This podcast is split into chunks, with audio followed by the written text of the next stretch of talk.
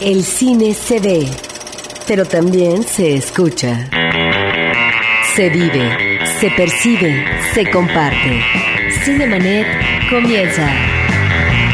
Carlos del Río y Roberto Ortiz en cabina. Cinemanet, yo soy Carlos del Río. Roberto Ortiz, además de las noticias, la nota eh, parece que a veces infaltable, necrofílica, que viene de tu parte, tendremos la presencia del actor mexicano Joaquín Cosío. Nos llamó Enrique López, que nos dice que respecto al programa pasado, merece una mención especial la cinta El Revoltoso, que muestra muchos sitios de la Ciudad de México aún sobrevivientes. Pero no solamente eso, cuando en la presentación del libro Martínez Azad expuso también, aparte de hablar sobre su libro, expuso una serie de imágenes de películas que a él le gustan y bueno, estaba precisamente la de Revoltoso, estaba este Tintán que estaba subiendo como hombre mosca la catedral y que de alguna manera nos remitía, yo creo que tal vez Tintán se inspiró en El hombre mosca precisamente de Harold Lloyd. Está no, no solamente esa escena de la catedral del centro histórico, sino que también manejaba otra escena de la catedral cuando Arturo de Córdoba a su esposa quiere matarla, ahorcarla a un lado de una de las campanas en la película ni más ni menos él de Luis Buñuel. Y también nos pregunta Enrique López, Roberto, que cuándo se estrena la próxima película de Darren Aronofsky. Bueno, será a principios de este 2009. Se llama El Luchador la película y la estamos esperando con eh, especial expectativa. Porque además, además de todo eso, hay un rumor de que él podría ser director de un remake de Robocop para el 2010. Yo no sé si pueda o no ser conveniente. De alguna manera es un director interesante. Darren Aronofsky es el, el director de Pi, El Orden del Caos y de Requiem por un Sueño. Reciente. Noticias en Cinemanet. Pues mira, Carlos, dos decesos. En principio murió el 14 de pasado Marielena Márquez, una actriz que comenzó desde los años 40. Quien la elige en un principio para arrancar su carrera es Fernando de Fuentes, de tal manera que participa en Así se quiere en Jalisco con Jorge Negrete y más adelante en eh, Doña Bárbara, que no es el papel protagónico principal, pero que actúa al lado de María Félix en esta película basada en Rómulo Gallegos. Aquí hace el papel de Marisela, que es la hija precisamente de la doña. Y después participa en una serie de películas eh, importantes, Carlos, como La pajarera del 45, La perla, que yo creo que tal vez es su papel más importante al lado de Pedro Armendáriz, una película de Emilio Fernández. No hay que olvidar también La negra angustia, es una película de Matilde Landeta. Y ya también en la televisión, Carlos, en los años 70 participa en estas series históricas que manejaba Televisa. En el carruaje específicamente manejó el papel de Margarita Maza de Juárez. A la edad de 82 años murió Marilena Márquez. Nada más hago una pequeñísima fe de ratas. Falleció el 11 de noviembre de este año. Su fecha de 11 de nacimiento, noviembre, perdón. 14 de diciembre de 1926. Compartimos cumpleaños, así que a ver, por favor, pongan atención para aquellos que nacieron el 14 de diciembre. Muy bien, Roberto Perdón. Ortiz, vamos a escuchar esta cápsula. Así es. Bueno, pues se trata de Humberto Solás, que también hace poco tiempo murió, uno de los cineastas importantes que emergen en la nueva cinematografía cubana de los 60, de gran aliento por parte del ICAIC, el Instituto Cubano de Artes y Ciencias Cinematográficas, un instituto que se crea una vez que triunfa la revolución castrista y que logran ahí participar toda una serie de directores que finalmente van a hacer ese llamado nuevo cine cubano en un contexto de lo que también se conoció como el nuevo cine latinoamericano. Lo escuchamos y regresamos con el actor mexicano Joaquín Cosío, que ya está aquí con nosotros en cabina. Muerto en septiembre pasado, a los 66 años, Humberto Solá será recordado por Lucía. Espera, ¿cómo te llamas? Lucía. Un clásico del cine cubano de los 60. Época en la que el denominado nuevo cine latinoamericano emitió imágenes de protesta por la situación de injusticia y miseria vivida en los gobiernos totalitarios de varios países. Con una revolución triunfante, Cuba planteó un nuevo esquema de producción con la creación del Instituto Cubano de Artes y Ciencias Cinematográficas. En su preocupación por trabajar personajes femeninos en medio de periodos históricos determinantes en Cuba, el guion de Lucía da cuenta de tres relatos ubicados en diferentes momentos. A fines del siglo XIX, una Lucía criolla apoya a la guerrilla independentista, se enamora de un traidor y termina en el abismo de la pasión. Yo no estoy ni con los cubanos ni con los españoles. Pero usted tiene que estar de parte de alguien. La posibilidad de un régimen republicano alentaba la participación política de otra Lucía en los años 30 del siglo XX. No le estoy pidiendo a mi marido como tú le pides al tuyo, que cambie sus ideales por unos cuantos pesos de mierda. En los años 60, y en plena campaña de alfabetización implementada por el régimen de Fidel Castro, una tercera Lucía lucha en contra de su esposo para que éste se desprenda del dominio machista y le permita aprender las letras del abecedario.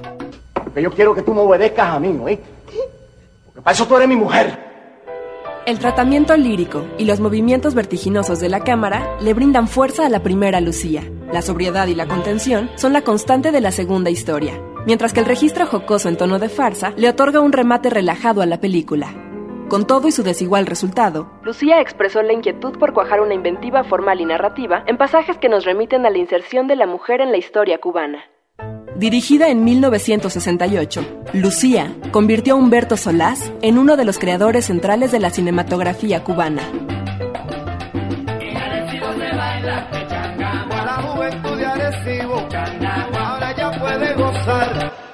Cinemanet. En cabina. La entrevista en Cinemanet.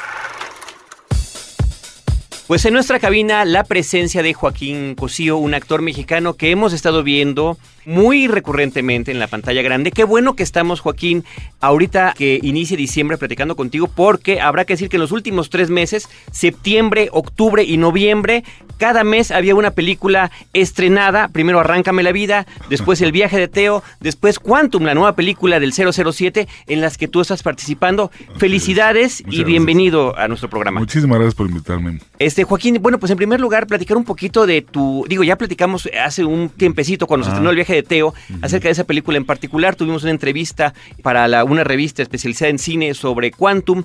Pero nos gustaría saber cómo es tu ingreso al, al mundo de la actuación cinematográfica. Exacto. Bueno, eh, sería de la misma manera como he, eh, participado en todas las películas haciendo mis castings, ¿no? Es decir, yo la primera película que hago se llama eh, Una de Dos, de, de Cisniega, y es una experiencia que a la cual llego a través de un casting, exactamente igual que todas las demás. es- Estamos Pero tú estabas trabajando antes en teatro. Sí, yo tengo... Porque digamos que no entraste como un joven solo al mundo del cine. No, no de ninguna manera. Yo tengo, de- hecho, tengo ocho años, nueve años en- apenas haciendo cine. Sin embargo, tengo 25 años haciendo teatro, es decir, desde los 17, 18 años hago teatro. La entrada al cine, pues la hago hasta llegar a la Ciudad de México y empezar a asistir a, hacer casting y pruebas y etcétera. Y ahí empiezo a quedarme, es decir, en las películas. Y es este, digamos que de esa manera como he hecho desde la primera película hasta esta última, Quantum, ¿no? Que es exactamente a través del mismo formato. Sí, pero estamos hablando de ocho años que han sido intensos. Sí. Porque si bien no siempre se pueden estrenar las películas en el orden en el que fueron filmados, digo, regresando a este ejemplo reciente, El viaje de Teo ya tenía mucho más tiempo Sí. de haberse filmado que Arráncame la vida, y tú estás filmando Arráncame la vida cuando llegue el casting para Quantum, Exactamente. la del 007. ¿Cómo vas viendo este movimiento de lo que tiene que ver la producción nacional y sus ventanas de exhibición? Sí, bueno, sin duda para mí todo lo que tiene que ver con cine es un aprendizaje. Un aprendizaje, es decir, soy definitivamente, tengo una carrera incipiente, afortunada sin duda, eh, llena de actividad, pero es incipiente. Yo creo que una, una de las primeras experiencias es ver justamente cómo Quantum of se hizo en cuatro meses, se editó, duró seis meses filmándose y en cuatro meses ya estaba listo. En tanto Arráncame la vida duró un año, en tanto el viaje de Teo duró cerca de dos y en tanto eh, Amor, Dolor y viceversa ya va a tener también cerca de año y medio que se hizo y que está por estrenarse hasta febrero y en Rudo y Cursi, en fin. Sí, bueno, es una perspectiva un poco inestable, no hay demasiadas variables en, en relación a la a lo que se refiere desde la producción de una película hasta el estreno mismo. ¿no? Ahora, en tu trayectoria yo te preguntaría si no te has sentido en algún momento estereotipado a propósito de ciertos papeles, porque suele suceder, ¿no? En el viaje de Teo no es, eh, por supuesto, un personaje bondadoso el tuyo. En el caso de Quantum, bueno, pues eres eh, un villano, un villanazo, además un ex dictador, ¿no? Centroamericano. ¿No has sentido eso en tu carrera o simplemente son eh, momentos que se aprovechan y, digamos, la, la carrera se diversifica? Sí, yo creo que definitivamente el físico, la, estructura anatómica tiene mucho que ver en el tipo de casting sobre los cuales nos van identificando. Yo tengo la fortuna de contar en mi experiencia cinematográfica, por ejemplo, La sangre iluminada, una película donde el personaje no es de ninguna manera ni un villano, ni un personaje duro, sino todo lo contrario, un personaje dramático, un hombre enamorado, un hombre que sufre, etcétera. Y otra serie de experiencias. Yo, yo no siento, por fortuna, que haya sido hasta el momento encasillado en un cierto. Hay una línea, evidentemente, que corresponde a la, a la dureza de mi rostro, ¿no? Pero también en ese aspecto se abre un cierto panorama.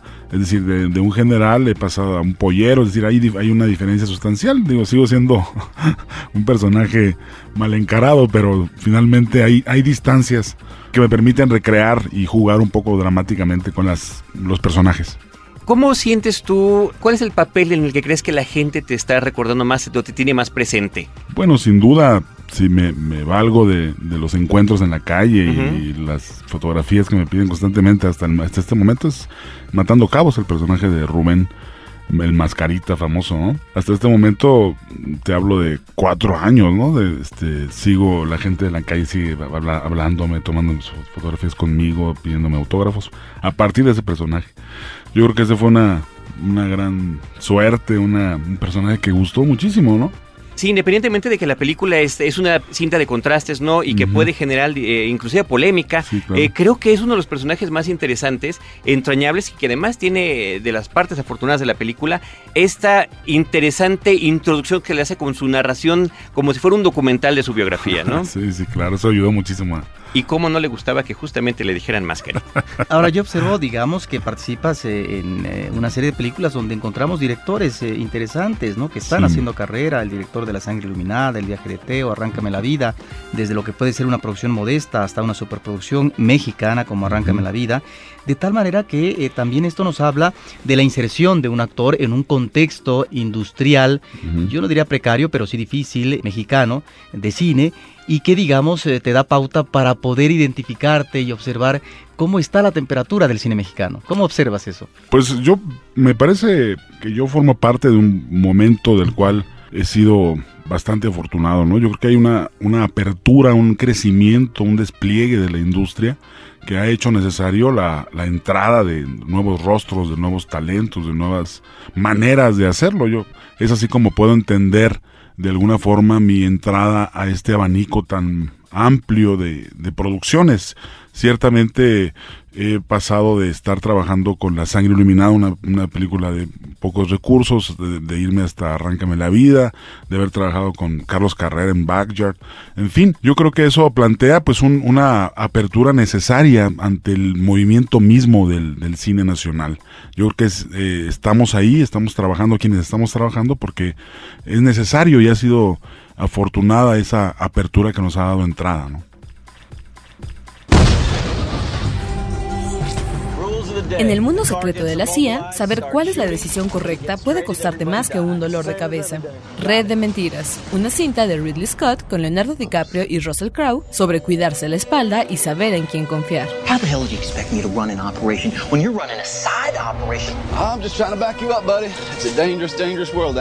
Escribe a promociones@cinemanet.com.mx para llevarte una gorra o una playera de la película. Cine para estar al borde del asiento, solo con Warner Brothers y Cinemanet. Cinemanet está de intermedio. Regresamos en un instante. En la historia. Acompaña a Roberto Jiménez a recorrer México en la historia, porque La Máquina del Tiempo es un podcast de frecuencia cero. www.frecuenciacero.com.mx Si eres de los que disfruta el vino pero no quieres preocuparte por sus complejidades, no te pierdas a Juan Sotres en Vino para Principiantes, el podcast de Frecuencia Cero. www.vinoparaprincipiantes.com Porque todo lo demás es solo comentario. Ahora, diseñar y hospedar su página web será cosa de niños. En tan solo cinco pasos, hágalo usted mismo sin ser un experto en Internet. Ingrese a suempresa.com y active ahora mismo su plan. Suempresa.com, líder de web hosting en México. Cinemanet. Ahora, ¿cómo piensas que se va a recibir esta presencia tuya en la película de Quantum? Estamos hablando de un fenómeno global que es el personaje del 007. fue la película más taquillera en Estados Unidos cuando se estrenó, fue la película más taquillera en Inglaterra, aquí en México. Tu personaje es uno de los hilos conductores importantes. Hay una, hay una sed de venganza por una parte de, los otros personajes que está encaminado hacia ti y que si bien no hay tantísimo tiempo en pantalla, pero sí es un personaje que tiene un peso muy específico en la cinta, ¿no? Este tipo de conocimiento global de tu imagen. Sí. Bueno, los beneficios en relación a, a lo que Quantum me puede dejar, pues ya los he, los estoy recibiendo. Digamos, tuve la fortuna de, que tú mismo me entrevistaras en Cine Premier, ¿no? Que es para mí una, un gran momento estar dentro de esas páginas de una revista especializada, es decir, estar los medios atentos a lo que estoy haciendo, de pronto este, aparecen, aparecieron innumerables reseñas sobre mi carrera, yo creo que los beneficios que puede tener al menos localmente ya se están generando. Hay una proyección este, extraordinaria en lo que se refiere a mi carrera. Es decir, de pronto me conocen un poco más. Digamos que he hecho cine, me han visto, pero ahora ya hay un conocimiento más vasto. Los medios han volteado a verme. En relación a la perspectiva mundial, digo que es la dimensión de una película como la de James Bond, francamente no, ahorita no tengo manera de, de percibirlo, ¿no? Estaría pensando que si mi trabajo gusta, que ojalá y así sea, pues reciba algún tipo de ofertas en relación a, proyectos de, de, otra índole, ¿no? Proyectos que no sean necesariamente mexicanos. Yo verdaderamente quiero comentar, a mí me tocó justamente para esta revista hacer la cobertura de la película de James Bond, una serie de entrevistas en, Londres antes de conocerte. Y a la hora de llegar ahí con la demás prensa internacional y empezar a platicar con los actores, con los directores, con los productores de la película, bueno, inmediatamente uno como mexicano pregunta por cómo le fue a toda esta gente con los mexicanos y la respuesta que hubo de verdad Joaquín, te lo platiqué en su momento, fue increíble. En primer lugar, Michael Wilson, que es el heredero junto con Bárbara Broccoli de lo que tiene que ver con la producción de las películas de James Bond, estaba verdaderamente encantado de haberte conocido. Me decía, además sonriendo, ¿no? Se ve tan malo y es tan bueno. Se presta perfectamente para ser un villano y es, es muy noble, es una persona muy afable, muy, muy fácil de trabajar. Olga Kurilenko, esta mujer preciosísima, exmodelo, ahora actriz, que además es, son los personajes contrarios, el tuyo y el de ella, compartieron muchas escenas, quizá la mayoría de las que te tocó, eh, fascinada de que, ah, sí, nos saludamos en la mañana y en inglés me decía, y él me decía, eh, ay, ¿cómo, ¿cómo era? Este, Buenos días, papacito. papacito y mamacita, sí, le enseñó Joaquín que se despidiera y que se saludaran, lo cual, por supuesto, es de una gran envidia. Y finalmente Matthew Almaric, que es también el otro villano de la película, pues me quería presumir la foto que se había tomado contigo y que les había ido muy bien, ¿no? Sí, fue una gran experiencia y, esa es fundamentalmente una de, las básicas, ¿no? Eh, la relación personal con estos actores de gran nivel, la, interacción. Justamente yo lo platicaba con una entrevista que me hacía una amiga que se llama Sheila, y le mando un saludo. Eso es parte de la, de la gran ganancia, de, la, de esa otra parte que no se ve, que no está en la película, que en fin, y que es la ganancia personal de esa interacción con los grandes actores y la constatación de que de que son sumamente, personajes sumamente entrañables, sumamente divertidos, ¿no? Pero además nos comentabas que, digo, independientemente de las diferencias de, los millones de dólares o los millones de pesos o las películas independientes aquí en México, hay una misma realidad estar con cualquier otro actor de cualquier otro lado, eh, finalmente cuando se dice acción, ¿no? Claro, sí, es compartir en ese instante la ficción que, en la que estás comprometido a resolver, ¿no? Entonces, en ese sentido, sea la película que sea, el momento de, de la acción, haya los millones que haya tras, la, tras de ella, simplemente tienes que cumplir con un trazo, cuidar una luz y resolver dramáticamente una situación específica y en ese sentido pues todas las películas son exactamente. Ahora, pero ¿cómo ingresas a cuánto? Entiendo la cuestión de casting y demás que se elige también en términos eh, de reparto internacional, pero finalmente esto también eh, podría reflejarnos que te promueves muy bien hacia el exterior. Pues mm, insisto en la fortuna, ¿no? Es decir, haberme quedado en Quantum, ciertamente soy soy alguien, este, ¿cómo te diría? Un, un actor en una situación extraordinaria. Es decir, todo el resto del elenco son actores que están dentro del mercado mundial de, la producción cinematográfica. Se mueven en las grandes ligas del, del mercado, tienen representaciones extraordinarias, son actores europeos. Y yo, sin duda alguna, pues soy, estoy ahí por méritos de otro tipo y soy el gran personaje que llegó de pronto a formar parte de un elenco extraordinario, sin otros más méritos más que el rostro y el, casting que hice, ¿no? ¿Cómo llego ahí? Pues a partir de ese gran momento de fortuna en el que Mark Foster quedó, le gustó bastante mi trabajo, ¿no? Pero sí, sí habrá que remarcarte eso, esa, esa circunstancia de estar yo allá en medio de un, de un mare magnum impresionante del gran mercado del cine mundial y de pronto decir, ¿yo qué estoy haciendo aquí? Yo, yo, yo soy un actor que estoy haciendo cine en México y he hecho teatro y de pronto estoy eh, hay reuniones de los representantes de los actores, hay fiestas, etcétera, etcétera. Y siempre fue un poco estar siempre pugnando por darme un lugar en ese, en ese ambiente tan diferente y tan apartado en una realidad como la nuestra, ¿no? Joaquín, este, platícanos un poquito de los, de los proyectos que están por estrenarse o que están en procesos de postproducción. Nos interesa, por ejemplo, lo de que pasa con el traspatio de Carlos Carrera, Backyard, que ya concluiste, El Soldado Pérez, por favor, eh, con toda libertad. Sí, como lo, mira, pues eh, están por estrenarse, entiendo que ya está terminada el Backyard de Carlos Carrera, que también fue una experiencia extraordinaria. Tiene que ver incluso con mi propia experiencia personal, una película que se filmó en Ciudad Juárez. Yo soy de Ciudad Juárez, yo conozco la en buena medida la, experiencia de los feminicidios, una película fuertísima, me dicen que quedó extraordinaria.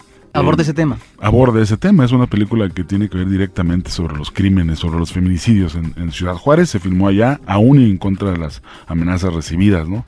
Que fueron muchas.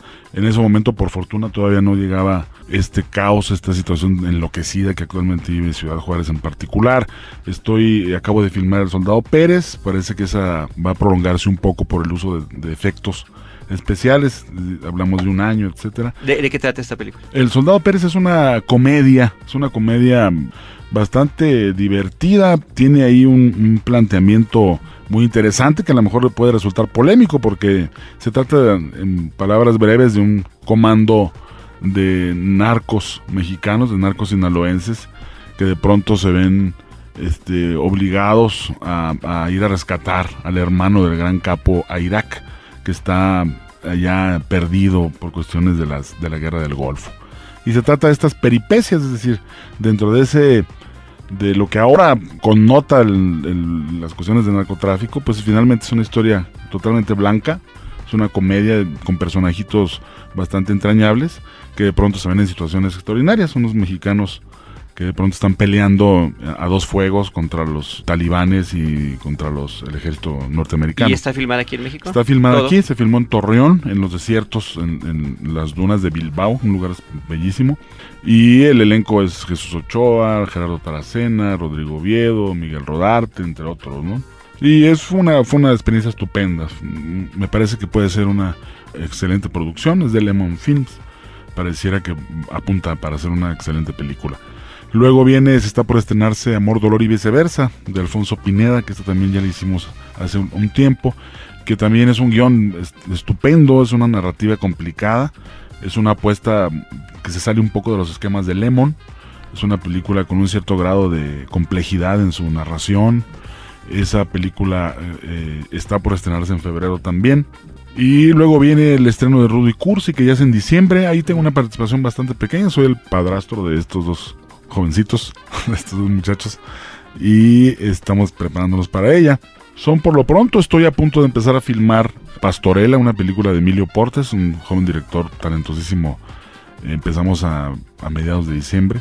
Luego viene Allá y Entonces con Ángel Flores, otra película, y estamos viendo las fechas para trabajar Mar Muerto con Ignacio Ortiz. Son en buena medida los proyectos. Bueno, pues ahí está una agenda bastante ocupada y lo cual nos permite, porque eso es importante, la constancia de la presencia de los actores y de los directores y de toda la gente que trabaja en este medio eh, bajo situaciones eh, muy difíciles, habrá que mencionarlo. Eh, lo hemos platicado, palpado, lo sentimos. A veces nos duele que una película mexicana esté tan poco tiempo en cartelera y demás, que es eh, constantemente, pues contra lo que todos los cinéfilos y los que pues estimamos el cine hecho en nuestro país, eh, estamos viendo desde nuestras distintas trincheras. Joaquín, un par de tus películas más entrañables hasta este momento en esta trayectoria, ¿cuáles podrías mencionar?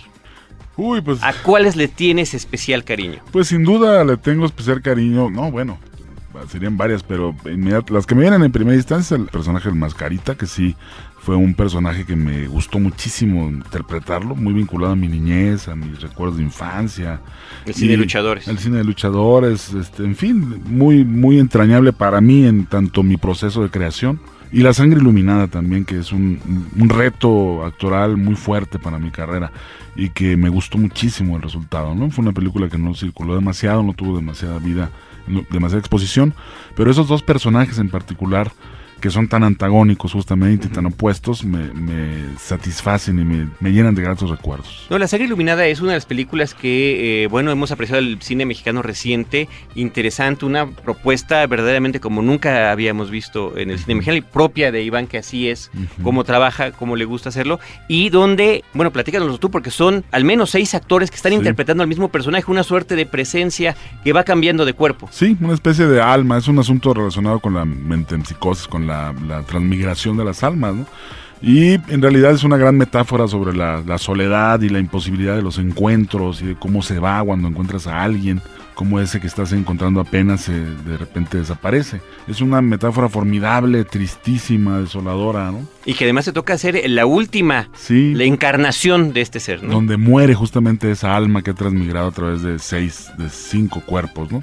Entonces sí, sí significó un trabajo bastante complejo, pero, pero la experiencia de trabajar con Iván es extraordinaria, ¿no? No, no recuerdo, no he tenido otro caso donde el director llegue y en vez de hablar de, de la toma, etcétera, se ponga a leer un, un poema de José Carlos Becerra contigo y los dos platiquemos al respecto. Es fascinante. Es uno de mis grandes y más entrañables recuerdos en mi carrera. Pues Joaquín Cosío, muchísimas gracias, No, gracias por a habernos acompañado en Cinemanet. Enhorabuena, esperamos seguir platicando contigo conforme otras producciones vayan viendo la luz, porque gracias. siempre es más rica la plática ya habiendo visto las películas, que como nos has platicado, vienen varias. No, sí, sí, les agradezco muchísimo la invitación. Para mí siempre es un gusto estar aquí con ustedes. ¿no? Gracias, Joaquín. Joaquín Gracias, Cosío, Chile. protagonista del cine nacional. Nosotros estamos ya concluyendo esta emisión de Cinemanet y queremos agradecer, por supuesto, a todo nuestro equipo de producción. En la postproducción de Cinemanet, Abel Cobos, la voz de las cápsulas es de Silvia Béjar Morales, la postproducción de cápsulas de Gabriel Álvarez y nuestras productoras Paulina Villavicencio y Celeste North, a quienes les damos, como siempre, las gracias por este trabajo que hacemos cada semana y a lo largo de la semana. Roberto Ortiz y un servidor Carlos del Río, los esperamos cuando gusten eh, a través del portal www.cinemanet.com.mx a nuestro podcast, aquí donde los esperamos siempre con cine, cine y más cine. Cinemanet termina por hoy. Más cine en Cinemanet. Frecuencia cero. Digital Entertainment Network.